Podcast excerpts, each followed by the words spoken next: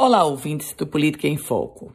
Quando o Hospital Rui Pereira foi fechado em março do ano passado, o governo do estado insistia no discurso de que os pacientes seriam remanejados e não haveria nenhum prejuízo. Aliás, prejuízo já existia naquele momento, porque o Rio Grande do Norte, lá em 2021, era o estado que proporcionalmente mais fazia amputações, ou seja, o Rio Grande do Norte, a rede pública estadual de saúde não conseguia dar resultado para salvar os membros. A amputação já é a fase mais extrema e naquele momento era o que fazia.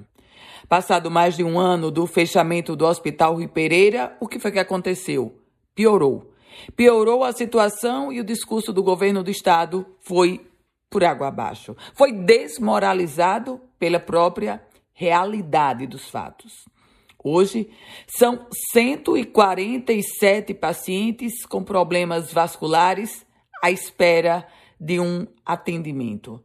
São 147 pessoas que estão aguardando por um procedimento na rede pública estadual de saúde e aguardar por um procedimento, quando o caso é saúde, quer dizer, na prática, com essa fila se alongando e o tempo passando, um comprometimento do próprio estado de saúde do paciente, que infelizmente vai se complicando.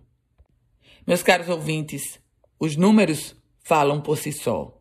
A estatística é da própria Secretaria Estadual de Saúde, que, ao reconhecer a fila de 147 pessoas na prática, está ela própria mostrando a realidade que existe, de, é, colocando por terra o discurso de um ano atrás e apontando ou constatando que o caos é ainda pior.